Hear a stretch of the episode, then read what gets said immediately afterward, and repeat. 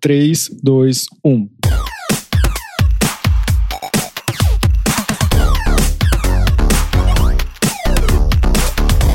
Olá, eu sou o André Aloy, arroba Aloyster nas redes sociais. Eu sou a Júlia Oliveira, arroba Corra Jucorra. Eu sou a Mari Rosário, arroba Mari Underline Rosário. E eu sou o Victor Albuquerque, arroba Wikipédia. E no Aos Cubos de hoje...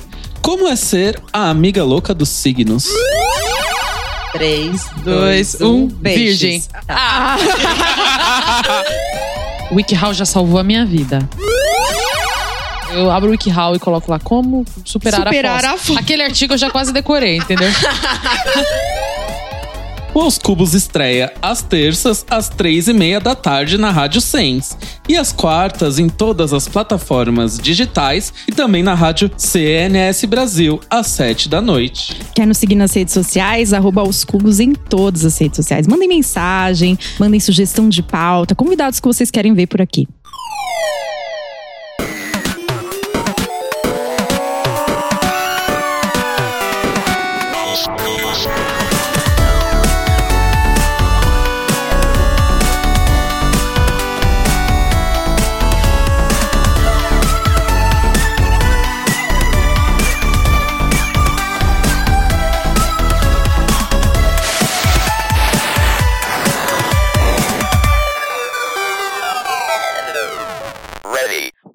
Voltamos. Mentira, não precisa falar que a gente voltou. A gente nem foi, Cairo. Vambora.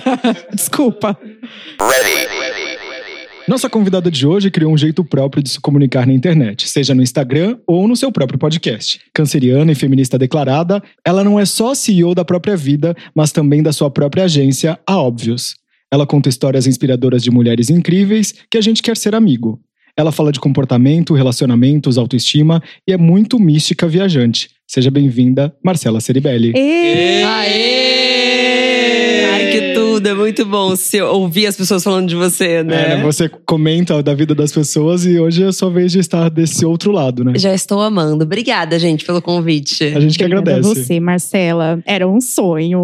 a gente começa agora o programa falando sobre o aconteceu comigo, que você contaria no arquivo confidencial, que a Mari tem uma explicação ótima. Mari, qual que é a explicação do, da história do arquivo confidencial? São os cortes bruscos maravilhosos que explicam tudo. Assim, a pessoa tá chorando muito, tipo, muito obrigada por tudo que você fez por mim. Aí corta e fala, e teve aquele dia que a gente foi junto no mercadinho. é a vida em um clique, amor. Arquivo confidencial. Muito bom. E a nossa história de hoje, o nosso tema é perrengues chiques. Essa ideia veio do Instagram, arroba perrengues chiques, que a gente ama. É quando você vai, por exemplo, pra Ibiza e tudo alaga, e você tem que ir com a sua bolsinha Louis Vuitton, andar de barco, no alagamento e proteger sua bolsa. Você deu um tema da minha vida. Eu falei isso exatamente por Eu fiquei isso, preso amigo. no mercadinho. A gente Eu contou essa história. Ah, tá. é o lugar dele de fala, gente. O Vitor é muito Ibiza perrengue chique. E a nossa convidada especial vai compartilhar com a gente uma história que é só perrengue chique. Então, vendo esse Instagram, eu acho que eu não sou da classe social do perrengue chique direito. nós. Porque eu não conseguia acreditar que os perrengues, as pessoas passavam. Ah, quando você perde o lote do camarote, tem que pagar 5 mil reais. Eu, quê? Isso existe. Existe. Mas claro que dentro da minha faixa de realidade tem alguns perrengues chiques. E aí eu fiquei pensando, eu acho que viajar como um todo é um grande perrengue chique. É muito. Porque assim, você tá- tem muito privilégio de poder viajar, mas você vai passar 500 perrengues. E aí eu pensei num que é, na verdade são dois, mas um que é, eu provavelmente sou alérgica à classe executiva, porque toda vez que acontece algum upgrade, alguma coisa, dá merda. Então, por exemplo, já a primeira vez que eu consegui, olha, senhora, conseguimos, eu sentei ao lado de um casal que tinha um filho recém-nascido e ele teve cólica. E então, assim, eu não dormi, eu, e assim, eu- tudo que eu queria, eu quase falei, gente, tem lugar livre na econômica? Assim, me tira desse pesadelo. E aí, a segunda vez, eu passei o voo inteiro vomitando de. Porque foi no dia 1 de janeiro. E aí eu tava de ressaca de ano novo, e aí, então, executiva vomitando. Então, assim, não recomendo pegar essa executiva. Mas o meu melhor perrengue chique de viagem, que é meio tragicômico, foi quando eu fui pro Marrocos e tentaram me comprar. Meu Deus do céu, Marcela. Sim, eu tava. Peraí. Tentaram rindo, mas comprar é real. nervoso, Sabe né? como você compra uma bolsa? Então, é isso. tava com meu ex-namorado. Compra Entendeu ele. o sofrimento pra dizer que tava com um ex, né? Ai, que preguiça, né, de dar esse protagonismo, mas ele nunca vai ouvir. É, tava com meu ex-namorado e aí eu tava numa loja lá, porque tem que chegar lá, você compra uns negócios, né, porque é tudo muito barato. E aí, enquanto o cara tava. Porque eu tava vendo um colar, então enquanto o cara tava fechando o colar em mim, detalhe, eu, eu perrengue chique, meu francês não é tão fluente quanto o desse rapaz que foi meu namorado. E eu não tava entendendo também, porque é um outro francês, assim. Só que eu tava achando estranho o papo. Eu só sei que enquanto ele tava fech... o vendedor tava fechando o colar em mim, ele tava falando pro meu na- ex-namorado que, olha, a sua parceira, namorada, achei ela muito bonita. Você sabe que você pode ganhar muito dinheiro com ela, né? Meu Deus. E aqui a gente tá falando de algo em torno de 200 camelos. Você acha que essa proposta te faria feliz? E ele não me vendeu, graças a Deus. Mas também vai trazer o quê? 200 camelos na classe executiva, né? Só que eu descobri que 200 camelos e ele também valem, tipo. 200 reais. Não, é muito, É muito não, dinheiro, muito amigo. dinheiro. É camelo. Meu Deus. Não vale Não é aquele cigarro camelo. Não é cabeça de camelo, gado. bicho. Não vale dinheiro. E aí, o meu sogro, na época, gente boníssima, a gente voltou de férias, contou essa história, ele falou: Você deveria ter vendido ela na época, porque ela nunca mais vai valer tanto quanto agora que ela é jovem. Nossa, eu Ai. adorei esse sogro. Parabéns. É isso. Não seja Cancelado. essa pessoa cancelado. Aliás, coisa boa, né? Vendo podcast dos outros, falar do mal do ex-namorado, do sogro. Amiga, fica tranquila. Se ele te stalkear, ele vai ouvir. É importante receber a crítica em algum momento. As portas do Aos Cubos estão sempre Não, abertas pra Marcela. Eu já contei várias vezes que eu tinha um blog. Minha mãe, inclusive, já achou. Acho que ela fez busca do meu nome, né? Na internet Eu- e achou Eu amo mamãe. um blog que eu tinha de, Canceriana. ca- de cartas de despedida pra ex-namorados ou ex-peguetes e tudo mais. Tudo que eu tava engasgado, eu fazia, escrevia isso e colocava nesse blog. E minha mãe achou: o que, que é isso? Eu achei pesado. Gente, vocês sabem que pra todos os garotos que eu já amei foi baseado na vida do Do Aloy. Aloy. Gente, Marcela, mas é muito pesado isso da compra, né? A gente pensa que não, mas, gente. A Ah, nessa realidade viagem do mundo também lamberam é meu muito- pescoço no meio da rua. Essa viagem. Ah, mas aí acontece. Aquela. Cara, o Marrocos é um perrengue chique. É um perrengue chique. Não, mas assim, é porque também é uma cultura É uma outra cultura. muito difícil pra mulher, né? É, Ah, e sim. eu. Dizem que agora tá muito mais fácil de ir pra lá, mas eu fui há sete anos. E, assim, eu perdi uma mensagem que era: eu tava toda coberta. Eu vi as americanas com um short mega curto, assim. Eu tava toda coberta. Mas eu não sabia que pra eles a coisa mais sensual da mulher é o cabelo solto. É muito.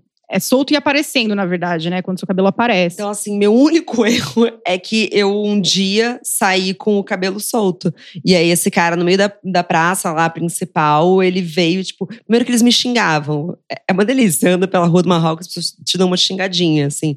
E aí veio esse cara, e, tipo, meio que lam- me lambeu. Foi, foi um horror. Horror. É, é bem pesada essa questão do cabelo. E assim, tá melhor aonde? Nas grandes, nos grandes centros, porque, na verdade, qualquer país que você viaja pro interior, você tem que lidar com uma mudança cultural muito grande, assim como no nosso país também, né? É, mas no Marrocos eu ouvi de pessoas que foram pro interior e acharam as pessoas menos agressivas. Menos agressivas. Não sei, eu sei que. Talvez recebam menos turistas e sejam mais é, simpáticas, porque às vezes tem grandes centros que recebem muito turista e o turista às vezes desrespeita um pouco. Não tô falando do que você fez, mas assim, tem pessoas que a gente sabe que não sabe viajar, né?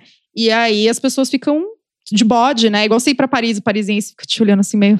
Uma coisa que você falou é muito difícil pra mulher, mas pros LGBTs também é muito difícil, Nossa, porque eh, eu muito. fiz, eu fui pra Paris, sei lá, ano passado, e aí a minha escala era em Casablanca, que é no Marrocos, e eu fiquei, eu nunca tinha passado um perrengue tipo como esse, e eu fiquei com muito medo na imigração, porque eles começam a te fazer pergunta: "Ah, o que que você vai fazer no nosso país?" E, tipo, meu, era uma escala de um, de, sei lá, de pouquíssimas horas, só que você ia dormir no país, e aí eles começam a te perguntar: "O que que você vai fazer aqui? Tipo, onde você vai ficar hospedado?" E aí você fica- começa a entrar num desespero, tipo, meu, você não tá vendo aqui, tipo, é só uma escala, não vou fazer nada aqui, pelo amor de Deus, sabe? E é muito. Ai, sei lá, fiquei muito apreensivo. Acho que eu nunca tinha ficado. Acho que foi a pior imigração que eu passei também. Mas acho que por conta de suspeita de prostituição e, e também tráfico de drogas. Mas eu não sei. Eu nem tinha pé, trazido rachixe. Eu tava tranquilona. Vontade? Deu. Trouxe? Não trouxe. Falando em droga, vocês viram o vídeo da Xuxa maravilhoso que ela, ela dá uma lição de moral e fala assim: os hospitais estão cheios de pessoas moderninhas. As ruas estão cheias de pessoas moderninhas, mas eu não preciso de droga. É muito bom, é, é um grande vídeo. É um vídeo dos anos 80. A gente preparou aqui algumas perguntas esdrúxulas voltadas para horóscopo, porque sabemos que você tem um- uma queda gigantesca por, esse, por essa temática. A primeira delas é: você é a louca dos signos, a gente sabe. Você se identifica com o seu signo e com o seu ascendente? Não. Não. Comente. Eu não. Eu me identifico muito mais com a minha lua, que é em Ares. É, eu acho que só na intim... Você Ah, jura? Juro, eu sou câncer com lua em Ares. A gente, qual é seu ascendente? Eu tô meio nervosa. Três, Dois, dois, um, um, peixes. virgem. Tá. Ah! Nossa, amiga. Fail. Canceriana com ascendente em peixe. Lua- Eu ela- adorei. gra- essa lua em Ares é pra Ah, salvar, gente. agora eu entendi te a negação. salva, né, amiga? É uma barra pesada, porque quando você fala sol e ascendente, quando eu falo que eu sou câncer com peixes, eu odeio a reação das pessoas, que é. Oh. Eu falo assim, oh, se levanta que eu tenho lua em Ares, nem começa. É. Eu, essa semana tá intensa pra quem tem a lua em Ares, hein? Porque a lua está em Ares, só né? cheia. É, Tá, quando tá a gente gravou Eu o também. programa Lua Cheia em Ares. É. Quando tiver no ar, já vai ter passado essa fase Graças difícil. a Deus. eu minha lua também é em Ares e o Vitor é ariano. Mas é muito difícil ser canceriano por causa disso. Porque você fala, ah, eu sou de câncer, todo mundo. Ah, mua, mua. Eu já procurei ritual de troca de signo e não tem como fazer, não tem jeito. É a condição Mas que acho que isso mudou. Agora as pessoas já, já olham pra você, tipo, você vai me manipular emocionalmente. É. E talvez eu vá. Graças a Deus que a gente tem essa arminha, né? É, alguma muito coisa tem que ter de talento. A gente sofre. E de fato, assim, não é só é, um estigma. O canceriano sente mais as coisas. Não vou conseguir explicar. Eu sou filho de mãe canceriana, né? Então eu, Eu sou de conheço mãe um e pouco. pai. Nossa. A minha casa é um drama. Não, assim. a casa da Mari é todo mundo canceriano. Eu não sei como eles sobrevivem. É, não, e meu irmão é escorpiano e tem uma irmã que é leonina que ela só sofre. Eu não sei o que ela fez nas vidas passadas, mas nessa ela veio pra sofrer. Já que você falou de namorado, de ex-namorado, você já deixou de namorar alguém por causa de signo? Eu evito geminiano. Ah, obrigado. sim, sim. Gente, Aloy, mas é nunca dá pra autocuidado. você. Não é preconceito. Acabou pra você, amigo. Sempre evitei geminiano, mas por uma questão de match. Mas estranho, porque deveria ser bom, porque minha Vênus é em gêmeos, mas acho que eles. A Vênus em gêmeos é a Vênus das piranhas, não sei se vocês sabem, assim. Sim. E eu acho que o meu match astrológico com geminianos, eu destruí a vida de todos os geminianos que chegaram perto de mim, assim. É, então não é bom nem pra eles, nem pra mim, porque eu pego um horror. É aquele cara que você foge o resto da sua vida. E eu sempre procurei é, taurinos, escorpianos e sagitarianos por uma questão. Vênus de em escorpião, sexo. melhor ver. Mas o canceriano que não quer se envolver com o geminiano não é nada preconceito, é autocuidado. Porque não dá, não tem condição nenhuma. É pra dar errado, gente. Porque eu falei, não, vamos lá, vamos namorar um geminiano. Gente, é todo dia o castelo dos horrores, não tem condição nenhuma aí, é autocuidado. Eu acho que é o estímulo pior deles. Eles ficam meio dramáticos. A Mas. gente, né? Ai, eu amo, eu amo a canceriana amo. falando. Eu juro por Deus. Ah! Eu juro por Deus. É, juro por Deus, não deu certo. Ô, Marcela, e você já deixou de marcar uma viagem, de fechar um trabalho por causa do horóscopo? Você é esse tipo de pessoa? Susan Miller, corre aqui. A gente gravou recentemente o podcast de astrocartografia com a Papisa e eu já fiz umas loucurinhas assim astrológicas. Eu sempre faço uma previsão do meu mapa do ano e eu já fugi de ascendentes e anos que iam ser muito difíceis pra mim. Maravilha. Mas, gente, tem que ser assim mesmo. A gente tem que se autocuidar de todas as formas. É, querida, tendo armas, lute, não é é mesmo? mesmo? Ô, porra, vamos Vambora, lugar que mulher. que não vai dar certo. Perrengue chique, deixei de ir pra Nova York. Eu porque meu amo. ascendente ia ser o ó. Eu quero muito, eu quero muito ver. A, eu queria muito ver a cara do ouvinte que está ouvindo isso. Deixei de ir pra É, Nova York. infelizmente não rolou Nova York porque não tava me favorecendo o céu. Mas É não nosso tava nublado, caso, né, não, amiga? amor. É, É, nosso caso hoje. A gente não foi por causa disso. a gente tá aqui gravando, eu e a Mari, porque a gente não foi pra Nova York. inclusive. Não tava bom o céu. não tava bom. Ai, que maravilhoso. E a gente já vai pro complete a frase, Aloy? Vamos, vamos sim. Não seria feliz sem. O momento de tensão de Marcela Ceribelli aqui nos Cubos. Nossa, não, peraí, é um pouco difícil. Tem algum. É, é, tem uma coisa? É. Tipo, que primeira coisa que vier na sua Ah, a cabeça. Ninguém vai te cabeça. julgar, Marcela, que é um espaço seguro. Tá bom, eu ia falar doguinhos. Ah, mas é muito, não dá pra ser feliz mesmo. Não importa. Eu tenho uma É doguinha aí, é muito, não dá pra ser feliz. Agora que eu sou pai de pet, né, gente? É, é, o Aloy tá na E fase os pai de pet. memes de doguinho salvam o nosso dia. Abrir o Twitter, assim, você tá puto, Nossa, você tá sim. estressado por causa de alguma coisa que deu errado no trabalho, de alguém que foi filho da puta com você. Aí você abre o quê? Tem aquele doguinho fofo mostrando que o mundo ainda vale a pena. Eu amo os doguinhos virtuais porque eles não demandam. Eles não sujam, eles não comem. Assim, eu amo meu doguinho de verdade, mas o doguinho virtual ele ainda te dá esse bônus. Que você Ele pode ter o, do- o doguinho corporativo também. E o dia que eu fiquei Você abre no trabalho. muito chocada, porque eu pensei que o cachorrinho do Fab Five tinha morrido, vocês lembram? E ele não morreu? Era eu fake news? Ele não... Então, eu não sei, eu não entendi, porque eles Eu continuaram postando o vídeo dele. Tem um cachorrinho maravilhoso, que ele é da Netflix. Hum. Ele é da staff do Queer Eye. Ele fica lá com os caras quando eles estão gravando o programa. Quando eles estão no lounge do QG do Eye. E eu amo aquele cachorro. E aí eu sigo ele no Instagram. Óbvio, como uma pessoa normal que segue vários bichinhos no Instagram.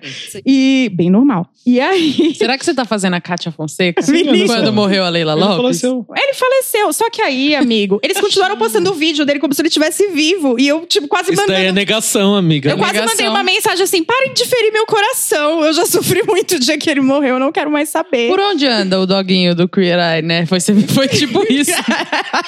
Exatamente. Ele morreu. Ai, gente, Ele olha, me morreu, Claudete. muito. Eu parei o grupo e falei assim, gente, o doguinho do Cry morreu. Tipo, a gente tava num assunto super aleatório. e Eu sofrendo em casa. Eu falei, não, ele é meu amigo. Como vai ser as próximas temporadas sem o doguinho? Não vai dar. Meu dia só começa depois de. Fazer exercício físico. Ai, que bom. Não parece. Ai, que né? tudo precisa Mas que ótimo, mas parece sim, porque às vezes a gente precisa de muita energia e o exercício traz isso pra gente. É muito importante pra minha saúde mental. Exercício não tem nada a ver com questão de você ficar super magro, de você ser fitness. Não, gente, é pra você liberar endorfina, estimular hormônios positivos pra você e trazer energia pro seu dia. A gente funciona melhor depois do exercício. É, eu acho que quando você fala isso, parece que você vai ser uma pessoa muito diferente de personalidade. A gente gravou sobre isso também na Óbvias, assim, de quebrar esses estigmas e que, enfim, esses ambientes têm que ser Chapadinhas de endorfina, é o nome Chama do programa, chapadinhas de né? endorfina. É muito bom. Muito bom. Minha viagem dos sonhos foi. É, Fernando de Noronha. Ainda vou. Ainda vou conseguir descansar. Pega na nossa mão, Aloy.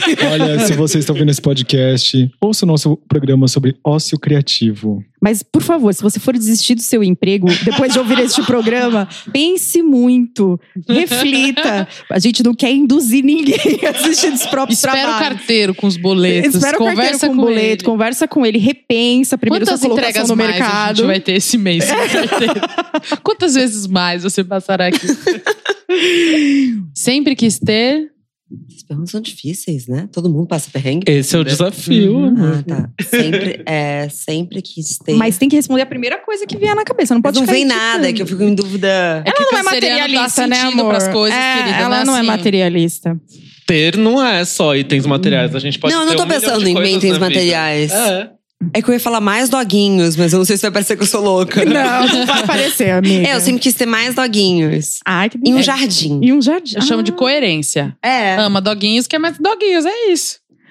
Um show que eu sonho assistir é Vivo ou Morto ou Híbrido. Pode. A Beyoncé eu já fui, graças a Deus. Drake rolou esse ano. Teme, né? Semi rolou. É... Rolou o Dre. Ah, Caetano já fui. Olha que eu. Ah, acho que eu já realizei, tá tudo bem. Ai, que maravilhosa, gente. Ela nem lançou um morto aqui. Ah, né? Rihanna. Rihanna, por favor. Né? Ah, mo- mortos contam? Tudo Beatles. conta? Morto Beatles. Conta. Beatles. A Marcela, se ela, se ela acordasse naquela realidade do filme que o rapaz acorda e ninguém conhecia os Beatles. Gente, Eu amei esse filme. É que sessão da maravilhoso. tarde fofa. é muito fofo, né? Muito é muito fofo. gostoso. Meu corpo é. Meu, Tudo. meu templo. Meu Deus. Ai, meu corpo é tudo. Eu sou, ah, juro, tô tão em paz, tô num momento tão feliz comigo que assim, tudo. Obrigada, corpo. Mas você, você, falou que você tá em paz. Ah, você ia falar. É, você falou que precisava descansar mais, mas seu corpo pede descanso? Quando... Não, essa é a loucura. Que impede descanso é minha cabeça. Eu, te- eu tenho um nível de. Eu sou muito agitada. É, as pessoas se, se assustam um pouco. Cansaço mental. É cansaço mental. O meu corpo fica de boa. Eu conseguiria. Tipo, a gente tá gravando aqui. Que horas são? Nove da noite. Eu conseguiria sair daqui, tipo, correr. Mas a, a minha cabeça pede descanso. Tá vendo como é importante você fazer exercício físico, Brasil? Seu corpo ficou tinindo. Amor, porque podia ser seis da manhã, sair daqui e correr nunca. Pra mim, nunca. Não tô pronta. Você falou aqui de paz, mas a gente quer treta. Não suporto gente que. Reclama demais. Uhum. É, algumas pessoas me acham um pouco poliana, assim, mas eu sou meio tipo, vambora, sabe? Eu odeio. sabe, sofre, é difícil. Nossa, porque eu sou tipo, tum, tum, vamos, vamos, vamos. É a lua em Ares, amor. É a Lu em É a lua Ares. em Mas as Ares pessoas. pega. Agora eu fiquei curioso. As pessoas não acham que você é grosseiro por ter esse. Claro que às vezes acham. que eu sofro Por que, que disso. você né? tá fazendo essa pergunta? É, Porque eu disso. né? Juliana, Vitor, corre aqui, seus grossos. Não, é porque eu sofro disso, assim. Às, às vezes eu sou muito prático e as pessoas acham que eu sou grosseiro. Tipo, e aí eu fiquei curioso. Não, claro que acho, mas, é, mas eu acho que assim, eu, eu tô também me treinando, assim, eu sou direta, mas eu também, às vezes eu sou direta e falo, isso está muito bom, vamos pra próxima? eu também tô botando, sabe, tem que Para ser cima. positiva, sabe? Muito bem, parabéns, amorzinho. Porque eu digitando, eu já criei grandes brigas. Porque, assim, pra mim, a mensagem digitada, eu não preciso colocar uma fadinha no final de cada coisa, sabe? É, o, o, o Lauro sabe, o Lauro aqui. Então, assim, agora eu tô me treinando a tipo, mas não é por mal, é porque, não sei, eu tô ali digitando, tipo, oi, tudo bem? Ah, tô precisando de tal coisa. Mas se eu estivesse falando, você me vê com uma franjinha falando assim. E digitando, as pessoas precisam, sei lá, que você fale, oi, bom dia! Mas esse é o mal de quem é muito objetivo. A gente é tido como grosso. E se você for. Você também é assim? Muito. Eu- minha lua é em Ares e eu tenho Vênus em Escorpião. Eu sou muito fácil de lidar. E eu sou aquariana, né? Então, assim, ótimo pra quem trabalha comigo, é maravilhoso. E eu sou muito objetiva. E quando eu não gosto de uma coisa, eu falo: olha, não rolou pra mim. E eu odeio quem não sabe lidar com a crítica. Quando você- Obrigada. é, você faz uma Vocês querem que eu devolutiva. levante agora? Ou dê uns cinco minutos? Não, Eu amiga, a gente não tá falando com de que você. manda, oi, tudo bem? Emoji de glitter. Amigo, amiga, mas você, tem, você tá construindo sua carreira. Você tem 25 anos. Eu não suporto, de- porque a gente trabalha com gente de 35, 40 que eles não sabem lidar com crítica. É muito triste. E quando você é mulher, as pessoas te dão uma devolutiva que você é grosseira. Se você fosse homem, você era assertivo. Isso é muito cansativo. É mesmo. Tem Não uma é? disparidade de gênero nisso enorme. Acho que especialmente mulheres em posições de liderança. assim. Muito, é sempre assim. Mas as duas coisas também, né? Que a mulher, às vezes, tem que se servir de uma de um tipo de característica que não é natural dela pra conseguir ser respeitada. E o outro lado, que é a mulher que é naturalmente assertiva e recebe uma devolutiva negativa. Nossa, é difícil. muito difícil. E as pessoas, por exemplo, te veem, por exemplo, no, no, te veem no Instagram e elas criam uma imagem. E aí você vai ser assertiva com elas e elas criaram todo o estereótipo que você era bobinha, que você era. ah, Ai, só paz amor. Não, amor, eu quero que você me entregue aquilo que a gente conversou e vambora, sabe? E vamos seguir, porque tem muitas outras coisas. E as pessoas, elas criam uma imagem sua muito doida e aí elas querem que você atenda exatamente aquele estereótipo. Com homem, isso não acontece. Eu trabalhei muito tempo no mercado financeiro e, meu, os caras eram muito respeitados e caras medíocres. Geralmente o homem é muito mais. Principalmente assim, o homem branco, é, enfim, estudou numa universidade muito pior que a minha, e ele falava, ah, ele era respeitado. E a gente, não, você tem que fazer toda uma introdução. Erguer a mão, muitas vezes. É bem complicado, dependendo da área que você vem, ou É de onde você já é trabalhou. deles, né, é Ju? deles, né? A gente só tá retomando. É, ainda falta muito, mas é isso. Quando você fala que ele é um homem medíocre que chega nesse lugar, é porque pra uma mulher chegar nesse lugar, ela tem que ser a melhor da turma, ela tem que ser uma mil gênia. vezes melhor. É. Mil vezes melhor que aquele cara. Isso porque a gente, né, nós estamos aqui numa colocação de estereótipo de mulheres brancas. Mas quando a gente fala de mulher negra, então, gente, não dá nem pra começar a falar, porque é uma loucura. Vambora com a coisa boa aqui hoje, que hoje É. tem alegria nesse Vamos podcast. aqui. Voltamos aqui. Ai, Voltamos merda. pra Pesou, felicitar. Teve que citar, pesou o rolê. Pesou né? o rolê. Só pra fazer mais um desabafo aqui, não tô querendo me vitimizar, mas quando você é gay, você também acaba virando Claro a bicha que má é. muitas vezes. É um estereótipo que o mercado É coloca pro homem gay. É muito pesado. Principalmente que você trabalha no- com marketing, mas você trabalha numa empresa de mercado É financeiro. é. a- os homens héteros, eles dominam totalmente, eles não respeitam o homem gay, eles não respeitam a colocação dele, não respeitam as mulheres. Ai, gente, Brasil, vamos pesou o Mas rolê? assim, eu acho que pra gente LGBT tá melhorando muito e na- quando eu era pequeno, as nossas referências de liderança eram os caras que trabalhavam no, no salão de cabeleireiro ou coisas assim. Hoje em dia a gente tem É, amigo. pessoas em posições muito melhores, sei lá, um Jean Willis, por exemplo. É, é, mas é que CEOs, a, gente, a CEOs gente ainda empresas. fala muito do homem branco quando a gente fala, né? Você é LGBT, mas você ainda é um homem branco. Claro, super Né? privilegiado. Então, por exemplo. Lucas, corre aqui. A gente tinha que ter você aqui pra bater esse papo. Porque pro homem negro LGBT é ainda muito mais massacrante. Se você não for branco, é muito complicado. Mas a gente tá aqui pra falar Bom, de alegria. O Lauro pode falar qualquer coisa. O Lauro pode abrir a boca. Lauro o Lauro está está. aqui, olhando pra mim, só fazendo, assentando com a cabeça, Brasil. Lauro reage. Porque aqui, nós não passamos frio, porque nós estamos cobertas de razão. Conta pra gente, Lauro, o seu lado da vida. Eu acho que o homem negro hoje em dia tem que ser. Só pelo fato dele estar numa mesa ou estar num lugar, já é um ganho muito importante para a sociedade. Então, tipo, quando você fala que a gente ainda tá navegando por esse caminho de respeito, é, é muito importante que quando a gente chega lá, a gente leve mais pessoas com a gente, porque aí isso vai Abri- aumentando abrindo. a quantidade de pessoas para fortalecer. Principalmente no corporativo mesmo. Principalmente nas nesses lugares, de decisão. exatamente. Não adianta você ter uma marca e lotar ela de meninas negras nas fotos. Se você não tem nenhuma menina negra. Exatamente. Né, marcas de Exposição, moda exato. ou marcas de, de, de beleza que não tem uma mulher negra resolvendo nada dentro da marca e ela quer falar com aquele público. Você não vai falar direito. Exatamente. É, vamos nessa agora, com um momento muito bom. Mas eu adorei acres- é, o acréscimo do Lauro. Inclusive, Lauro, você está convidado para vir aqui bater um papo com a gente sobre verdade. Você e sua carreira. É sua estreia. Lauro, pega o microfone de novo, por favor. Se apresenta pros nossos ouvintes, Gente, porque você tá aqui na mesa com a gente, mas Gente, você surgiu de nesse momento. intrometido, essa é a grande realidade. Muito obrigado já, porque assim, faço ideia. É, Como eu vim parar como eu aqui? vim parar aqui. O que, que eu sou tenho a ver? 16 anos. Claramente, É que o- que o claramente é o- estender da Marcela, com certeza. O Lauro é o amigo que é, é o Vitor na minha vida. O Lauro é na vida da Marcela. Todo lugar. Eu levo o Vitor. Quando eu tô insegura, principalmente, eu levo o Vitor assim, falo, amigo, se dá pra você ir comigo, assim, vai ser maravilhoso. Inclusive, o Vitor já me salvou de uns tombos loucos. Não, a gente se salva de trabalho. vários. A gente se salva de vários. Você conhece, você conhece? Ah, eu acho que eu já te vi. Ah, do Stories da Marcela, não é verdade? Mas eu, meu nome é Lauro Justino, eu trabalho na Óbvios há quatro anos. Enfim, desde quando ainda era um little agência, e hoje em dia é essa agência que vocês estão falando. E eu trabalho de concept lá, enfim, é um pouco desse braço direito criativo, assim, dos donos. Ai, que no caso é maravilha. a Marcela e o Renato. Arrasou. Ai, Obrigado Lauro, por falar é com a gente aqui. A Óbvios é uma empresa que inclui pluralidade de pessoas muito competentes. Sim. Um beijo, Zé sempre. Um Serafim. beijo. Nossa, Bom. Laura, você pode vir um dia. Você pode trazer a Marcela se você quiser. você pode trazer a Marcela se você quiser. Mas você vem conversar com a gente. Vem mesmo. É um convite real. Quero que você venha um dia pra gente fazer uma pauta especial só pro Laura. Mas você pode trazer a sua amiga Marcela, tá? É. Se você ficar inseguro e quiser trazer alguém. Minhas amigas gostam de mim por quê? Eu falo a verdade. Lua em Ares de novo aí Ares. atuando Eu forte. preciso exercitar minha lua em Ares. Tem uma é frase que possível. uma amiga minha falou, ela falou: Você nunca pode falar com a Marcela se você tiver afim de se enganar um pouquinho. Porque eu sou. Eu sempre, assim, eu não gosto de ver qualquer pessoa se traindo e se contando histórias. Então eu sempre faço, assim, um teste de realidade. Tipo, vamos lá. Será Pega que na é mão da isso? titia. Você É, fala pega- assim, pega a mão da titia. Tá preparada? Posso te contar? É- Então, é isso. É, mas é exatamente isso. Mas acho que eu cuido muito das minhas amigas. Assim, eu sou a pessoa que elas ligam quando dá merda. Então, também eu tenho uma coisa meio.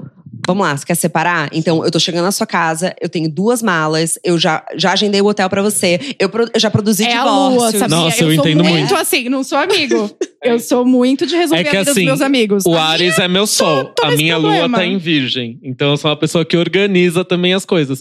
Eu acho que tem um lance muito da gente saber também como a gente lida com cada amigo. Porque, sei lá, pro Aloy, pra Ju, eu, eu solto na lata. Pra Mari, assim. O meu amorzinho, vem cá, vem cá. Ele é amacia. Eu ia Eu falar, o amacio. Vitor é essa minha pessoa, mas ainda assim ele pisa no break comigo, porque eu não aguento.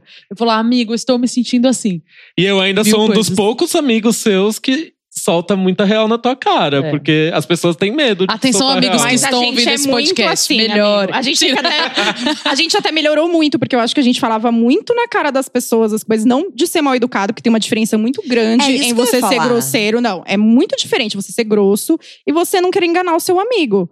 Você tá ali conversando com eles e fala, amigo, mas ó, isso aqui não, tá- não vai dar. Isso aqui. Mas esse é o problema, eu tenho tendência a querer ficar no, sendo rolê poliana. errado, é, no rolê Ai, errado, Não, né? mas vai que. Mas eu tenho eu amigos sou, assim. Eu sou a pessoa. Eu fui Oi, letrada com Valcir iFree. Carrasco, amor. Nossa. Eu quero um draminha, entendeu? Uma situação, a reviravolta, um terceiro personagem. Eu não, não sou assim tão Sua mãe, só, assertiva. sua mãe só errou porque não te chamou de Helena, né? Só isso. Helena, É vem o Manuel cá. Carlos, é Helena. É, Helena, vem aqui. Mas, amiga, é isso mesmo. Mas eu acho que faz parte da personalidade, é uma coisa que faz a gente crescer. Talvez Não, em mas outro eu tô momento aqui, eu a tô gente aqui, ó, fosse assim. porque a minha lua é em Ares, eu tô aprendendo tudo aqui, é workshop hoje, esse podcast. Workshop como Marcela ser vai da- me ajudar.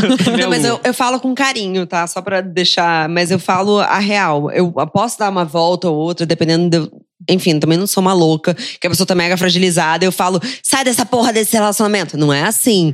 Mas. Eu tô imaginando a pessoa chamando a Marcela pra conversar na casa dela, abre a porta, primeira coisa, você tá errada. Dá a porta, só abre a porta. Você tá totalmente equivocada.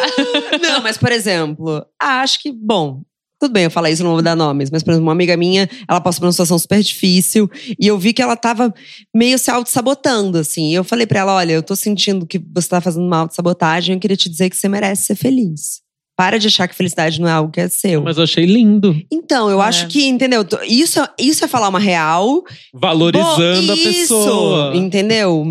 Eu gente, poderia- é o que o Drauzio Varela faz. Ele fala pra gente, cuida Eu da sua saúde. Eu amo, a Nós gente somos- ama. A gente aqui. tava Ai, todo aqui. mundo é fã do Antes de Drauzio você Varela chegar, a gente tava muito mesa. fã-clube do Drauzio É, Varela. os livros? Eu Eu li. amo Prisioneiras. Não, é é-. Não, e assim, gente, se vocês querem entender um pouco a É, realidade Ju. da mulher e o lugar da mulher, leiam o livro Prisioneiras. É o Atenta. Leiam o livro Prisioneiras do Drauzio Varela. Porque é muito assertivo, é divertido, mesmo naquela dramaticidade da importância do que ele tá dizendo. E o trabalho dele com mulheres encarceradas. Eu tenho duas amigas que eu conheci pelo Twitter que têm mães encarceradas. E elas têm assim, um orgulho do Drauzio muito grande. Eu tenho uma amiga negra que ela sempre fala pra mim, Ju, é o único homem branco que eu deixo passar. Porque, né, as ideias e, e o que ele é e o que ele faz, porque ele não, é- nunca errou, né? Não, Sempre mas é aquela coisa assim, ó, tá fazendo besteira. Ele escreveu uma coluna recente sobre cigarro. E aí ó, ele fala, tipo, olha, você tá fazendo tudo errado, você tá fumando, etc. Você só tá fazendo mal pra você com todo o carinho do mundo, entendeu? Você merece algo melhor. Eu fiquei pensando, é isso, gente. Tem que falar umas verdades pra pessoa evoluir, mas pensando no Nossa, melhor. e eu já tive o prazer de conversar com ele uma vez, quando eu corri ainda, e a gente conversou muito sobre corrida, porque ele é super corredor. Ele é super corredor. Super, Aí eu ele é conversei com ele é, maravilhoso. umas o livro... duas vezes e as duas eu fiquei. Ai, ele é, ele é tudo, né? Aqui é o fandom do Drauzio, é isso, né? Olha assim, se você não gosta do Drauzio, você tá fazendo errado. Goste do Drauzio, lição do dia. Eu não tenho medo de. Ah, eu pe- eu penso que eu não tenho medo de ficar sozinha. Porque eu me dou muito bem com a solidão. Mas acho que é por isso que eu me dou muito bem no meu relacionamento também. Mas essa falta de medo te dá segurança, isso é incrível. É, e eu amo muito a minha companhia. Eu vejo muitas pessoas que são obcecadas por estar sempre com alguém. Ok, eu trouxe o Lauro comigo hoje, mas. Mas não é um relacionamento amoroso. Você tá com o apoio de um amigo é bem diferente de você obcecar a vida de alguém que você tem um relacionamento. É, mas não só amoroso, É, assim. sim. Eu não acho que você precisa estar o tempo todo Com vários pessoas ao seu redor, amigos. te distraindo. Eu fico muito em paz sozinha. Você faz as coisas sozinhas, tipo, ir ao cinema sozinha, ir a um. Ao cinema não, porque no cinema eu durmo. Eu Ah, é? dificuldade. Então, se você tiver com insônia, esse é o rolê. Já fui, mas Ou ir a um assim- museu, alguma coisa Isso, assim, fazer um passeio. Todo o resto, mas cinema, cinema é um assunto delicado pra mim. É horrível dormir no cinema, né? Uma vez eu comprei um balde de pipoca daquele, eu falei, hoje eu vou comer essa porra desse balde de pipoca 10 por 10, parecia uma piscina. Eu vi a primeira cena e os, e os créditos subindo só. E dormi Gente, tudo, eu a pipoca nunca dormi no cinema. Eu adoro ir Também no não. cinema sozinho. Eu vou muitas vezes. Eu sempre mando mensagem, Vitor, tô aqui pra assistir aquele filme. E assim, terça, duas da tarde, porque né, como profissional liberal, posso me dar esses pequenos luxos. E vou assistir à tarde, que não tem ninguém, porque eu quero a sessão vazia, só pra mim, muito líder. E assisto o filme inteiro, nunca durmo. Eu amo. É, eu não mas consigo. é gostoso dormir no cinema também. Não, sabe onde eu a durmo? sensação Quando de mexe. rebeldia. É, sensação de rebeldia. Tô gastando meu dinheiro, mas ia aqui dormir, maravilhosa. Tenho frio na barriga quando. Quando eu vou falar em público. Mas você jura? Olha, revelações. A gente acha que porque a pessoa é a CEO da Óbvios, fala tão bem no podcast, é uma comunicadora nata, ela vai sempre falar em Deu um público. É engraçado, porque eu falo muito. Eu falei ontem. Já falei pra 1.500 pessoas. Já falei. Eu falo muito, mas me dá muito frio na barriga. Assim, nível, sei lá, quase cocô nas calças. Mas eu faço. Não cocô. Falo. Eu tava aqui, que corajosa. Eu tava aqui, nossa, que corajosa, né? Fazendo um relato no podcast. Marcela, já que você teve um momento assim muito crazy, todo mundo sabe que sou louca por. Doguinho Z? Ah, por lo... Ah. Ai, por algo. É, acho que por astrologia e pelo meu trabalho. As pessoas ficam chocadas com o quanto eu trabalho, porque elas ainda acham que assim, ah, mas ela é a dona, ela não deve ser. é, ela deve ser um pouco afastada, né? Assim, todo mundo que entra na óbvias acha assim: será que a Marcela vem? Gente, eu tô lá todos os dias, quando eu não tô, porque eu tô em reunião. Eu começo às sete da manhã, paro às dez da noite. Tipo, eu acho que isso é uma coisa que as pessoas não esperam. E louca por astrologia e, e todas as novas curas. Sou muito encantada por isso. Explique, fale mais sobre novas curas. Ah, eu, eu já fiz um tudo, mas eu tenho meio vergonha de falar, assim, desde ah, limpeza energética, coisa que eu me arrependo. Ai, mas qual o problema? porque Você eu já não viu o gosto, porque documentário as da pessoas. Marina Abramovic? Sim, Ah, você já Então. foi em todas essas curas? Não. não em todas. Posso dizer que estive. É porque, assim, hoje, é, que eu encontrei uma terapeuta aqui em São Paulo, que eu adoro, eu acho que também essa busca incessante por essas novas curas é também uma busca incessante por uma aspirina da felicidade. E eu acho, que- e me julgando, não julgando os outros, por favor, eu acho que eu queria quick fixes, sabe? Que hoje eu vejo que talvez a, a longo prazo as coisas funcionem um pouco melhor. Mas ainda sou louca por isso, ainda sou muito interessada, mas faço menos. É só pra situar aqui esse Atenta, o nome do documentário que eu te perguntei se chama Espaço Além da Marina Abramovic, que ela vai em todos os curandeiros brasileiros, enfim, e ela conta um pouquinho sobre essa fé que o brasileiro tem em curas alternativas, enfim. Ela conta um pouco no livro também dela. Pra mim, ser mulher é. Acho que é a melhor coisa, eu não consigo. Eu não consigo imaginar o que seria de mim sem ser mulher. Mas deixa- acho que essa frase seria estranha, mas assim, faz muito parte da minha identidade e do que eu construí, entender o meu feminino. é, acho que não só como gênero, mas como essa energia, esse sagrado feminino dentro de mim é algo muito importante, algo que me guia e, enfim, vem uma conexão com a minha família, que é um matriarcado. Então, pra mim, enfim, me toca Conta em é lugares sua mãe. Posso contar? Por favor, gente. Não é segredo. Não é né? segredo. É segredo? A minha mãe é uma jornalista chamada Renata Ceribelli. Talvez você já tenha visto ela Renata. se destacando de um prédio, alguma coisa assim. Talvez, talvez. Amo, se você amo. mora no Brasil e tem televisão, você já você conhece a minha mãe. Você, você liga pra ela e fala: mãe, não precisava. Que igual a mãe ligando pro filho, né? Por que, que você foi se tacar do prédio? É muito doido, porque minha mãe não pegava elevador, né? A minha mãe era a pessoa mais medrosa do mundo. A gente vai fazer um podcast, se tudo der certo com ela. Porque é uma virada muito doida de vida, assim. 54 anos, minha mãe, assim, ela tinha claustrofobia. É, e ela é a pessoa- virou a pessoa mais corajosa que eu conheço, assim. Ela é maravilhosa mesmo. Rende muitos memes incríveis. É. Gente, Ela é maravilhosa. o Twitter gosta dela. Minha personalidade não é óbvia, por quê? Porque eu tenho minha lua. Amo. Fala de novo onde é sua lua. Minha lua em Ares. E as pessoas, eu acho, que como eu me coloco, elas muitas vezes esperam que eu vá ser muito mais é, canceriana, assim. E as pessoas se surpreendem sempre com a minha acidez, porque elas acham que eu vou ser mais fofa. Mas é, é meio cômico, assim. Eu sou meio tragicômica. É, eu acho que isso é o que mais surpreende as pessoas quando elas me conhecem, assim. Elas acham que eu vou ser mais fofinha. Não sei se é uma decepção ou só uma surpresa. Às vezes é uma surpresa. Eu tô né? adicionando Marcela em todas as redes sociais, porque eu quero ser assim, amor. É essa lua em Ares que eu quero. Eu tenho Mercúrio em Leão também, tem umas coisas meio pesadas. É, é, mas a gente, é, as luas em Ares, porque nós temos três pessoas de, luas em, de lua em Ares, mais o Vitor que é ariano raiz. Então, Sol amor. em Ares. E Sol em Ares. Corre aqui, Aloy. Corre Eu aqui, Eloy. Foge aqui, Eloy. Não, assim, eu sei que eu não sou fácil ainda nesse rolê louco dos signos. Eu sou Ares com ascendente em Capricórnio, Lua em Virgem e Vênus em Peixes, pra dar uma equilibrada, né? Um pouquinho, né? Deixar um pouco mais amável. É que assim como que é, amigo, eu sou muito esperto em tudo, mas no amor.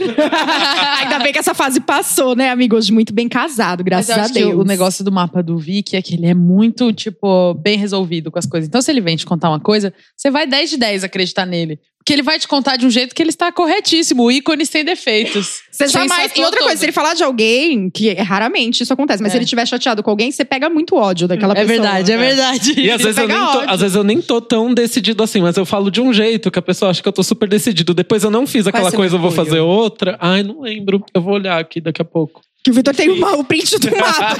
Não, porque esse poder de convencimento talvez esteja na sua comunicação. Ah, eu vou dar uma olhada.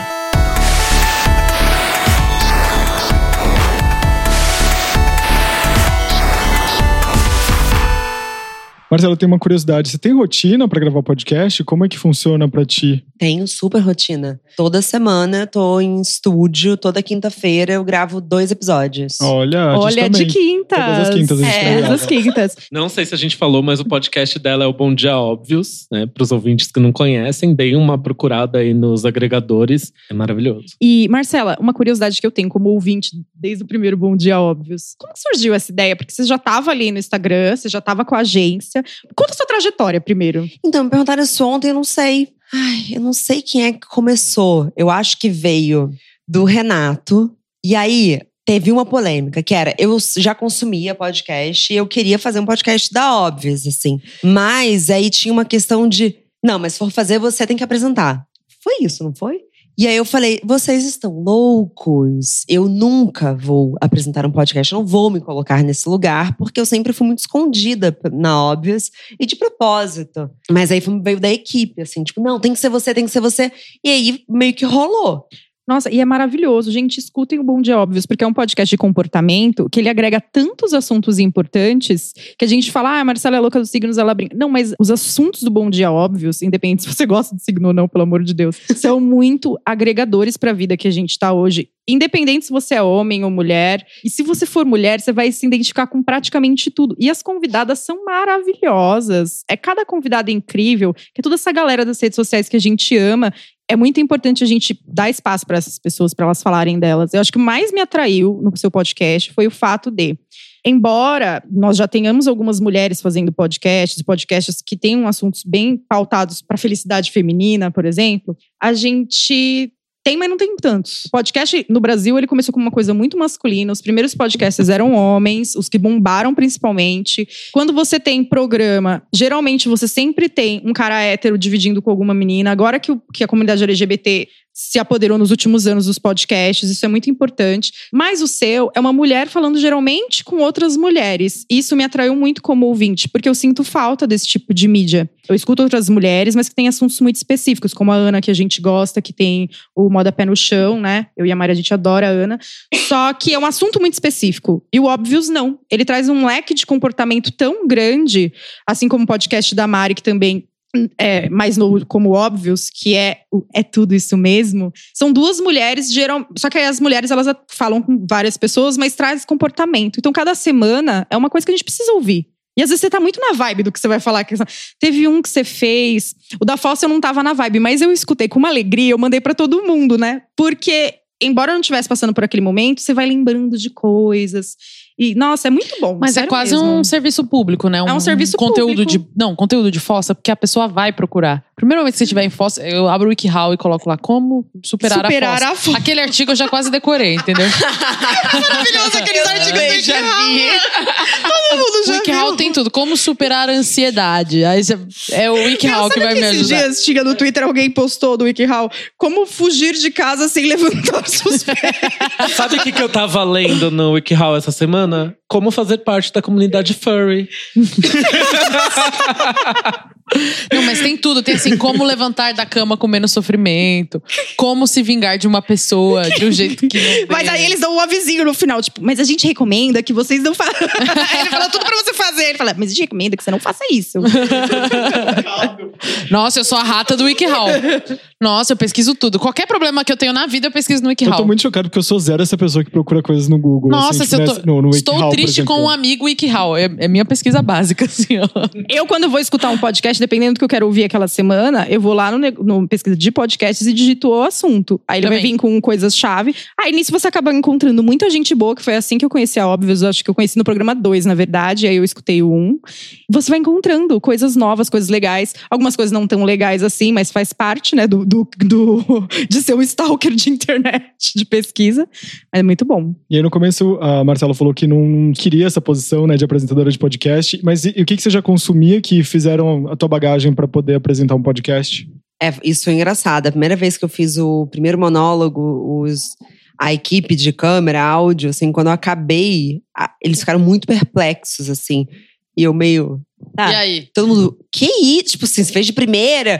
E aí eu falei, nossa, então será que eu acabei de descobrir que eu sei fazer alguma coisa muito bem, que eu não fazia a menor ideia? Então foi muito legal. É, até pra minha autoestima, assim. E tem sido muito legal. Bom, então, e aí teve isso também, porque eu só consumia podcasts, enfim, que eu não consumia, é, gringos. Então eu tinha como referência, tipo, a Oprah, a menina do Goop, e eu precisei, então, mas acho que minha barra tava muito lá em cima, e o que também não é tão bom, porque assim, é claro que pra Oprah ser a Oprah, ela teve uma grande jornada. Então, eu precisei também dar, ver coisas mais no, no nível de onde estará óbvias, que só tem 10 episódios, pra também entender assim, manhas, tipo, é super legal estar aqui aprendendo com vocês, por exemplo, como vocês fazem. É, porque não dá pra ser Oprah ou nada, né? Eu não vou ser a Oprah, fato. Mas eu tenho que des- descobrir como é que a Marcela pode fazer o melhor podcast que ela faz. Eu odiava minha risada, por exemplo, no início, e agora, tipo, já caguei. Às vezes faço.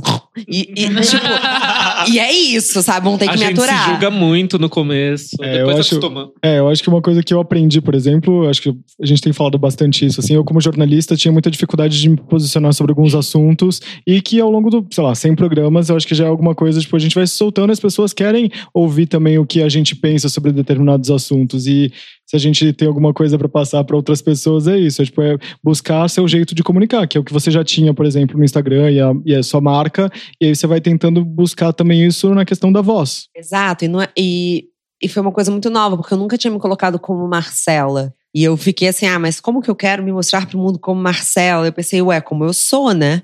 Já era, porque me incomodava, por exemplo, que eu, eu tenho essa coisa de querer que os ambientes sejam muito leves, né? Então eu fico o tempo todo, pá, eu falo alguma coisa, ah! É, tanto que todo. Tem uma coisa do Renato, meu namorado, ele me imita, ele fala que eu sou. "Biri, biri, biri, biri, ah, ah." Então, assim, e eu odiava isso, que eu falei, nossa, tudo eu fico tentando fazer a pessoa rir, que saco. Mas eu já tô aceitando que, assim, talvez seja isso. Eu gosto de fazer as pessoas rirem um pouquinho no final das frases. É, e não tentar fazer uma persona um pouco melhor, sabe? O que eu mais amo nessa história é o plot twist, assim. O que? Eu gravar um podcast? Nunca. Corta a cena. Bom dia, óbvio. Exatamente. Gente, é um arquivo confidencial. Eu já disse que era assim. Eu falei, vocês estão loucos? Mas é maravilhoso. E, o- e o podcast da Óbvios ajuda muito as mulheres. Não tô falando isso porque você tá aqui. Porque eu falo, eu fiz muita propaganda pros meninos quando eles não conheciam ainda, porque, né, pra de mulher pra mulher, Marisa. e foi muito bom. O Vitor se apaixonou loucamente, o Aloy também. Acho que Mari já conhecia, porque Mari conhece todos os podcasts do mundo. E, nossa, é um sonho ter você aqui. Precisamos de mais pessoas que falam pra pessoas preocupadas com pessoas. O que, que você aprendeu? ah, você encontrou sua voz, obviamente, com, no Óbvios, mas como que como que foi moldando essa persona, tipo apresentadora e tudo mais? Como que você se prepara para estar ali pelas todas as manhãs? Eu. é, Tá muito começando, né? Eu considero assim que é o início do início. Se você pensar que tem 10 episódios. a gente tava, por exemplo, com 10 episódios, a gente tava terminando uma temporada. Você pensa nisso, assim? Como é que Sim, funciona? a gente acabou de fechar uma temporada, a gente inclusive vai mudar a identidade visual.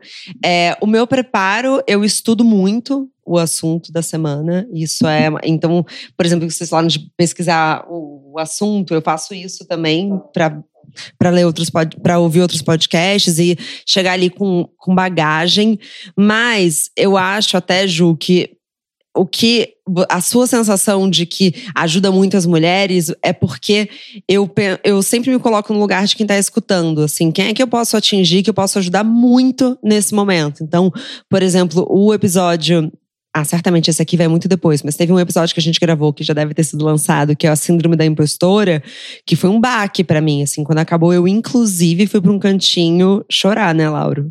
Foi muito foda para mim, assim. Então, assim, acho que quando me toca nesse lugar, eu sei que eu tô prestando serviço para outras mulheres. A gente gravou um É Tudo Isso Mesmo, né, Mari? Uhum. E a uhum. gente falou sobre corpo. Sim. Inclusive, escutem esse. É, é, escutem o podcast da Mari, É Tudo Isso Mesmo. Escutem esse programa, ficou muito bom. E aí a gente conversou muito sobre esse lugar de você gostar do seu próprio corpo e como não dá para acordar todos os dias empoderado e por que que não dá. Né, todos, o que a gente recebe de background de mídia todos os dias enfim.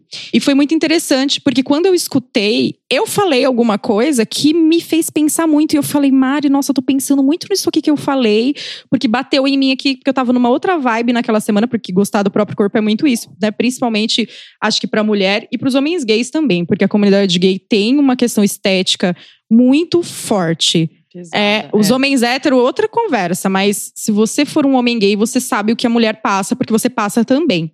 Nossa, a gente pensa muito no que a gente fala mesmo, baqueia mesmo. Isso que você tá falando é muito real, de você gravar o seu programa e depois você ficar pensando naquilo e aquilo ou te fazer bem ou te fazer mal, mas te libertar de alguma forma é muito importante. Mas eu senti isso gravando o, o meu podcast também, em alguns assuntos. Porque quando a gente está tentando conversar com um especialista, ali o nosso tem muito essa coisa de trazer alguém que, que seja o especialista do assunto para trocar uma ideia.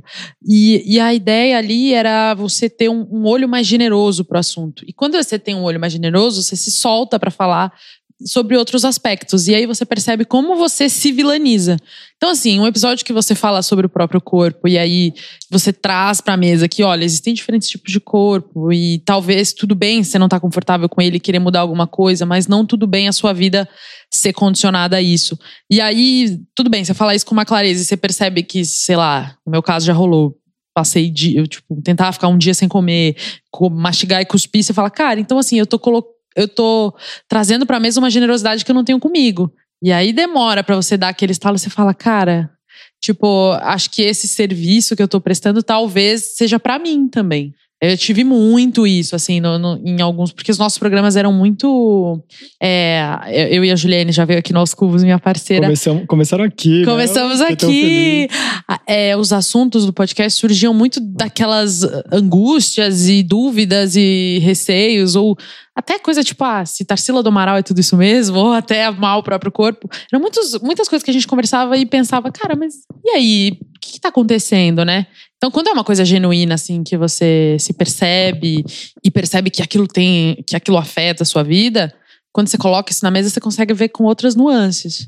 É muito transformador, mas né? Mas você se, eu não ouvi ainda, mas você se abre no seu podcast? Você fala de vivências suas? Sim, sim e não. A gente fala um pouco menos, né? Porque é mais curtinho, tem meia hora, mas a gente traz algumas coisas. Porque isso é num lugar é que eu fico muito, muito importante. Dúvida. É, é. Assim, o ideal, a gente, a gente prefere não abrir tanto, abrir um pouco, assim, porque. Porque também falar de si sem, sem contextualizar a coisa é meio que contar. Então, é melhor ouvir o que a outra pessoa tem a dizer. Mas isso foi uma conversa que eu já tive até com o Vitor, assim, da importância da gente humanizar o que a gente fala. Então, poxa, esse assunto é importante porque olha como ele é importante, olha o, no meu caso ali, você tem humildade para dizer, olha, tudo bem, sou só eu, mas no meu caso isso foi um assunto que, que me guiou por, por, um, por alguns caminhos na vida. Então, é, e aí eu conversei com muito podcaster uma vez para fazer uma reportagem, e todos eles falavam que a proximidade era a chave, assim. Você tá dentro do ouvido da pessoa. Total. Então você é a Total. pessoa. Você é a pessoa. A gente tá sentado do lado de um monte de gente no metrô essa hora. A gente tá do lado da pia de um monte de gente. A gente tá varrendo a casa com um monte de gente. Gente, mandem stories de vocês varrendo a casa, no metrô. Então, é, essa conexão tem que existir de alguma forma. Mas é muito difícil se expor dessa forma também, é assim, né? Se você é, raso, se você não se expõe de alguma forma, você recebe esse feedback. A gente já recebeu no Aos Cubos, quando a gente já estava indo na primeira, na segunda temporada, um feedback muito duro, falando: ó, podia ser qualquer pessoa apresentando esse podcast. Eu não conheço vocês, eu não me conecto com vocês. E isso doeu. Aí a gente aquele, é aquele medo, na verdade, que a gente tem também das pessoas não se interessarem pela nossa vida. Assim, ah, mas será que a pessoa vai querer saber o que aconteceu Nossa, comigo? Não, e a total. pessoa quer, porque eu quero. Quando eu tô ouvindo você, eu quero saber do que aconteceu, da sua falsa, não sei o quê. A Manu Gavassi veio aqui, foi muito legal gravar com ela, mas ela tava muito mais jovem do que hoje, porque fazem já uns dois, três anos, uns Uns bons. dois anos, né? É, foi nisso, né? Uns dois anos. E eu vi ela de novo, você vê quanto ela mudou do dia que ela veio aqui até hoje. Ela já era super dona de si e tal, mas ela mudou muitas coisas. E eu fiquei assim, meu Deus, ela era maravilhosa, mas agora ela é mais maravilhosa, Acho né? eu- minha menina é. crescer. Se eu não me engano, também foi o primeiro podcast que ela participou. Foi. Os é Cubos é muito celeiro de podcasters, né? Eu Estamos queria- aí, né, gente? Já passamos o programa número 100. Eu queria só falar uma coisa sobre um dado que o é, tem um, um talk no South by Southwest que você encontra muito facilmente no, no YouTube que fala que existem três motivos pelos quais as pessoas ouvem podcasts. Um é para contar histórias, as pessoas se interessam pelas histórias. O segundo é aprender algo novo. E o terceiro é ouvem porque elas querem companhia, seja no metrô, seja varrendo a casa, seja fazendo aquela faxina. Então são três ah, posições muito importantes e três dados muito, muito importantes e, e até se relacionam por que, que as pessoas estão consumindo mais podcasts hoje em dia. Porque talvez as pessoas não tenham tanto tempo para ficar na frente do computador ou com o celular na mão vendo vídeos. Então, a- essa, essa nova era do áudio, né, que a gente pode dizer assim, é, mais ou menos 100 anos depois, Golden Era do, do rádio foi há 100 anos e tá voltando isso porque as pessoas estão tentando se reconectar, enfim, tem, tentando dar voz, de fato, para outras pessoas e ouvir novas histórias.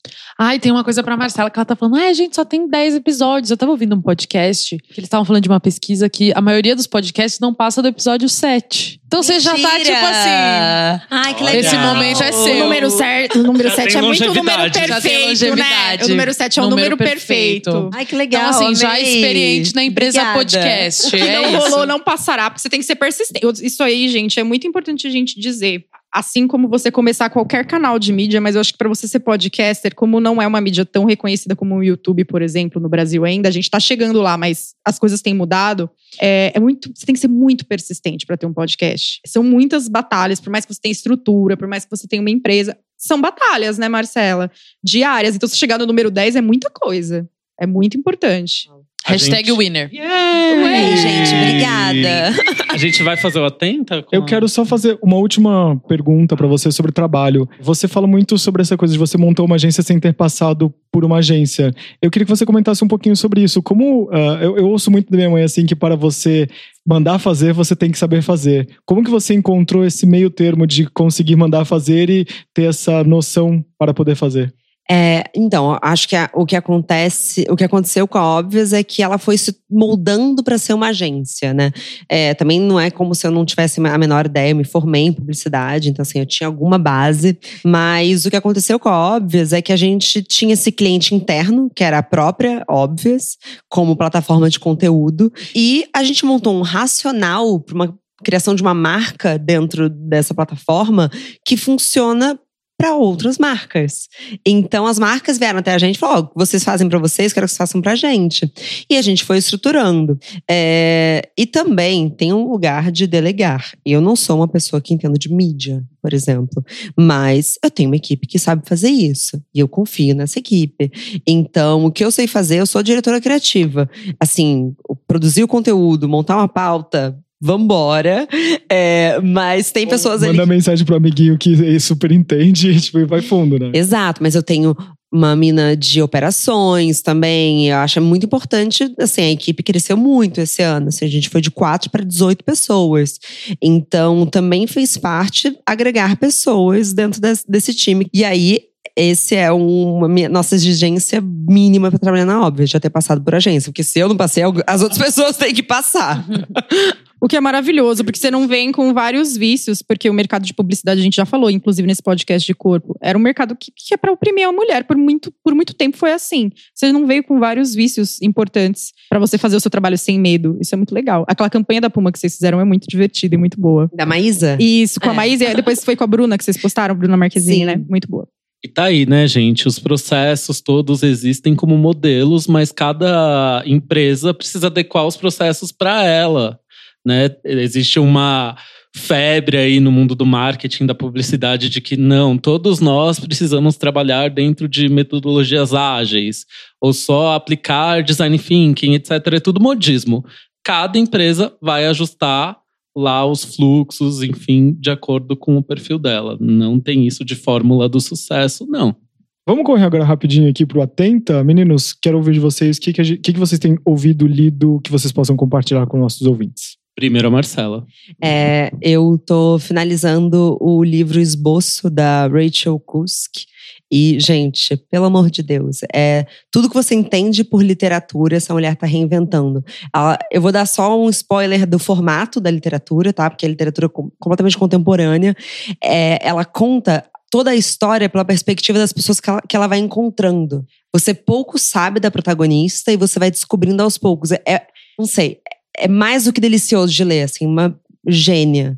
É, e acho que e escutado, bom, eu escuto muito podcast, obviamente, mas o meu podcast que faz companhia de final de semana é o Escuta do Nexo. Eu amo aquele podcast, eu amo a história da música, é meu segundo hobby, assim, segundo interesse, é, eu amo de paixão. E acho que é isso. Aí, que eu tenho assistido? Ah, The Marvelous Miss Maisel. Ah! Meu Deus! Depois eu vou te mostrar uma coisa que você vai adorar. A gente é louco pela Miss Maisel. Eu e o Vitor somos do fandom Miss Maisel. Dezembro tem a quarta temporada, né? Não, é terceira. Terceira louco. temporada. Terceira. E se você gosta de This Is Us, o Randall de This Is Us vai estar nessa temporada de Miss Maisel. Porque a gente, uma coisa que, eu- que a série pecava pra mim, eu sou, né? é, me identifico muito com as questões, não da mulher, não só da mulher, mas como as questões de judaísmo e tudo. É muito legal. Mas uma coisa que pecava pra mim era pouquíssimo elenco negro. Isso me chateava, mas era natural pelo. Na história natural, porque é de onde ela vem que é um um lugar muito embranquecido, e depois ela passa pra conhecer pessoas, porque né, se passa aí nos anos 50, né, amigo? Sim, e ela vai ampliando os horizontes dela, entendeu? Isso é muito importante. E aí ela vai conhecendo cantores de jazz, por exemplo, que nos anos 50, na cidade que ela mora, que é Nova York, né? O que você tem é. que a gente tinha de protagonismo e de você se relacionar com pessoas negras era nesse âmbito. Ela vai trabalhar numa loja, então ela conhece mulheres negras, é uma loja de beleza, então é muito legal, porque vai introduzindo naturalmente uma outra perspectiva social e de vida na, na personagem. É muito interessante essa série, gente. Vocês precisam ver. Ela é tudo muito natural, né, amigo? É muito maravilhosa. Laura, sua vez. Bom, eu vou indicar a Kelela, que é uma, uma cantora que inclusive acabou de passar pelo Brasil, que eu acho Festival ela Balaclava, um beijo, incrível, meninos, amo vocês. exatamente, A pronúncia é exatamente. Kelela mesmo? Sempre, eu sempre Kelela, eu acho. Kelela, É, Kelela, Kelela. Kelila, Kelula. E eu acho isso um bafo. É, uma coisa também que eu tenho lido muito é sobre a vinda do afropunk pro Brasil, que eu acho que vai ser uma grande revolução para o Brasil e para América do Sul, vamos dizer assim. E sobre leitura, o conteúdo mais denso, ouçam o podcast Bom Dia Óbvios. Ah! É é eu amo trabalhar com merchan. publicidade, né? que, que não é porque eu trabalho lá, mas sim, tem vindo coisas muito boas por aí. Tanto Não é conteúdo. porque a, a chefe tá aqui a louca. Também não é, não é porque a chefe tá aqui. É porque realmente tem uma equipe zona por trás, desenvolvendo todo esse- esse universo, assim, que vai vir muita coisa boa. Então, acompanhe os próximos. Arrasou. Fiz a minha Eu parte. tô obcecada, né? Eu sigo obcecada pelo Leonardo da Vinci. Esse ano eu perdi pra ele, assim. Ele é o grande crush desse ano. Tô terminando agora. Eu falei dessa biografia em algum programa. Falou super. Parei pra ler a biografia do Elias Andreato, que foi um colega meu que escreveu, Dirceu, que é muito legal. Se você gosta de teatro ou quer gostar de teatro, rapidinho. E voltei pra Da Vinci. E tô, assim, obcecada, porque ele é uma das pessoas mais incríveis que já caminharam pela face da Terra, assim, e em muitos sentidos. Fun fact, por exemplo, ele tava pintando o afresco da, da última ceia. Tinha um padre que ficava perturbando ele, tipo, pô, pô, Da termina aí, cara, você demora pra caramba. Porque ele ia lá, às vezes ele fazia uma pincelada e voltava pra casa, que é o processo de criação dele. Aí ele virou pro padre, não lembro se era padre ou bispo, virou e falou: seguinte, se ele ficar me incomodando, eu vou pintar Judas com o rosto dele nesse afresco. Então, assim, é essa pessoa extremamente engraçada, criativa, inventiva e muito humana no sentido de cheio de falhas. Então, eu indico de novo a biografia dele, que foi escrita pelo Walter Isaacson, que também foi biógrafo do Steve Jobs. Vai abrir uma exposição do Da Vinci aqui em São Paulo, agora em novembro, no MIS. Vai ser toda imersiva. Vai contar, recontar muitas dessas histórias ali da biografia dele. Então, tanto a, o interesse dele por hidráulica, que é verdade, mas por anatomia e pela própria arte. E aos ricos, muito bem resolvidos, e que podem viajar, o Louvre começa agora, no meio desse mês, a maior exposição em homenagem ao Da Vinci. Emocionada estou, emocionada ficarei. E é muito bom que essa exposição tá cheia de bastidores fofoquitos, tipo assim, não querem deixar e desenhos por causa de ciumeira. É, tem obra que foi atribuída a ele e aí o dono da obra não quer deixar o Louvre expor porque tem medo de perder valor, né? Porque assim, ela, foi vendida como uma obra de Leonardo. Mas aí começaram a surgir dúvidas. Então ele não quer que a obra apareça. Isso é o que dizem nos bastidores. Pra não diminuir o valor, né? Quando olharem ela de novo. Então, assim, rende muito até hoje. Pessoa incrível. Pessoa incrível, amigos. Que dizer desse cara que eu considero pacas. E a próxima coisa, eu tô obcecada também no podcast do Antônio Fagundes. Esse momento chegou. E muito influenciando os amigos, né? É um podcast sobre leitura. Ele é, assim, obcecado por ler. Ele é a pessoa que. Ele falou que ele lê um livro por semana, às vezes mais de um. Ele falou: se eu tenho tempo, eu leio dois. Se eu tenho muito tempo, eu leio três. Eu fiquei, gente, como assim? E ele falou que ele não faz leitura dinâmica, que ele lê de verdade, que ele fala que quem faz leitura dinâmica não aproveita. E aí ele sempre indica alguns títulos diferentões e ele é uma pessoa muito entusiasmada. Como é o Fagundes, você embarca na dele, eu já acho que eu sou amiga dele. Se eu acho que se eu ver ele na rua, eu vou falar, menina, aquele livro que você falou, verdade. Então, assim, baita podcast só tem 10 minutos. Aquele podcast de resolver a vida. E a última coisa é o Masterclass, que eu tô querendo muito assinar que é assim, minha vida tá vivendo em função de pesquisar informações sobre o Masterclass, tá? 180 dólares por ano. O que é, pra O- quem não sabe? É um Netflix de cursos com pessoas incríveis. Tem Anna Wintour. mais? Wintour, tem o Neil Gaiman ensinando a escrever, Gordon Ramsay ensinando a cozinhar. Então, assim, né? Não tem muito mais o que você conseguir além disso. Vem décimo terceiro. Vem décimo Vem terceiro que eu vou lhe décimo usar. E se alguém assinou o Masterclass, manda, manda dicas. Eu assino, a gente pode É isso, esse testar. momento é nosso. Tô obcecada. É isso. Eu vou indicar uma coisa só pra ser mais breve aqui, que a gente tá chegando no fim do programa. É o EP novo da minha King Princess, que eu amo de paixão. Hit the Back. Já tem dois videoclipes lançados maravilhosos, que é o de Chip Queen e Prophet. E assim, pra quem não conhece, a King Princess, ela tá sempre aí no rolê com o Mark Ronson, com esse pessoal foda pra caralho. Ela brinca muito com a questão do gênero, até por isso o nome dela é King Princess, ela é uma artista LGBT assim. E eu pago um pau. Eu acho que ela ainda vai estourar e vai ser grande. Anotem esse nome. E se você não escutou o EP antigo, escute também. porque E é ela, ela tá no. Lollapalooza ano que vem aqui em São Ano que Paulo. vem. Os Sim. humilhados sendo exaltados, o fandom da King Prince. O fandom da King Princess. É, eu vou indicar dois livros e vou ser breve com relação a eles. São duas biografias. Uma é da Maria Antonieta, que chama Retrato de uma Mulher Comum, e é do Zweig. Ele era um grande biógrafo. E isso traz muito a noção de como era o lugar da mulher, e é muito bem escrito, é maravilhoso. E o Catarina Grande, que conta a história da Catarina. E é, são livros incríveis que te contextualizam muito de como era o lugar da mulher tanto quando ela não está numa posição de tanta liderança como era o da Maria Antonieta, e tanto quando ela está numa posição de extremo poder e liderança, que foi conquistado a duras penas, como era o caso da Catarina. Gente, sério, esses dois livros vão mudar a sua vida. Você mulher, você homem, você todo mundo que tá me escutando, você queer, você fluido, tamo aí. Eu vou ser bem rapidinho aqui. Finalmente eu comecei Pose, que todo mundo falou pra eu assistir. Eu quero agradecer a indicação, porque a série é maravilhosa, agora já tá disponível na Netflix. Se você é, entende um pouquinho, ou se você não entende nada da cultura, de Vogue e tudo mais, eu também indico Paris is Burning. É óbvio, é, mas eu acho que são. Pra você entender um pouquinho do que é Pose desse universo, tem que assistir o documentário. Então, eu fiz uma pequena. Foi muito engraçado. Começou Pose, e eu tô assistindo com uma amiga minha com meu namorado, e aí eu falei assim: ah, gente, antes de explicar, eu queria só falar pra vocês o que, que foi o movimento de Vogue, não sei o que, não sei o que lá, porque eles não tinham noção, e aí. pff, Começou e era realmente aquilo, tipo, e acho que essa explicação fez muito mais sentido depois do que eu falei o que, que eram os bailes e os balls, né, que eles chamam na série, que você, é, não necessariamente drag, você precisava é, se montar, é, drag naquela época você se passava por alguma coisa, tipo, ou um executivo, uma pessoa da, da alta sociedade, você precisava se vestir ou se travestir de uma coisa, e se você convencesse, você era o rei dos balls. Então, assistam essas duas coisas. E eu queria falar só um- uma outra coisa, né, que pensei agora.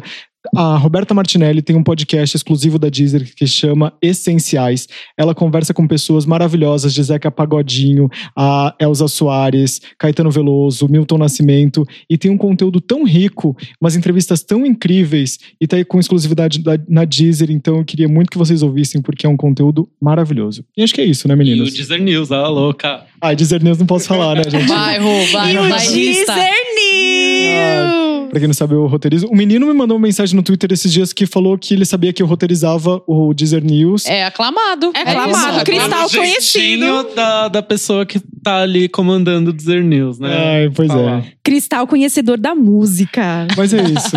Marcela, muito obrigado. Muito obrigada, eu Ah, amei. a gente Amamos. amou. Foi um sonho realizado pra esse Deixa aqui seu serviço pros nossos ouvintes, arroba. Quero reclamar que não tem no Deezer, Bom Dia Óbvios. Ai, então, é tipo Harry Potter pro Netflix. É. Já faz, já faz essa ponte, entendeu, Aloy? Aloy, faz acontecer. essa ponte, Mas, assim, faz Deezer acontecer. me nota. Obrigada. Como a gente te segue, como a gente segue óbvios, como a gente escuta seu podcast, fala aí pra nós. É arroba Obvious Agency, arroba Marcela Ceribelli e Bom Dia Óbvios no Spotify. A gente tem, além do Bom Dia Óbvios, queria indicar o Confia na Quarta, que é o nosso podcast de empoderamento de carreira. Muito bom. Nossa, eu amo a Luísa Brasil, eu achei tudo. Esse podcast é tudo, gente. Ela é tudo. E é isso, me encontrem. Maravilhosa, Marcela. Obrigada, Marcela. Nossa, obrigada, Lauro. Que estrela que surgiu aqui no mundo verdade, dos podcasts, meu Lauro. Deus. Lauro, volte. Você que vai voltar? Fala a verdade pra mim. Eu volto. Não mente pra gente. A audiência cobra, hein, Lauro? A gente Pode quer deixar. aqui. Laura. Meninos, obrigado. Até semana que vem. E que honra e que alegria estar com vocês mais uma semana. Gente, Obrigado. Podcast da Alegria. Um beijo, gente. Beijo, segue a Beijo, gente lá, obrigada. arroba os cubos, deixa comentário. Tchau! Ê!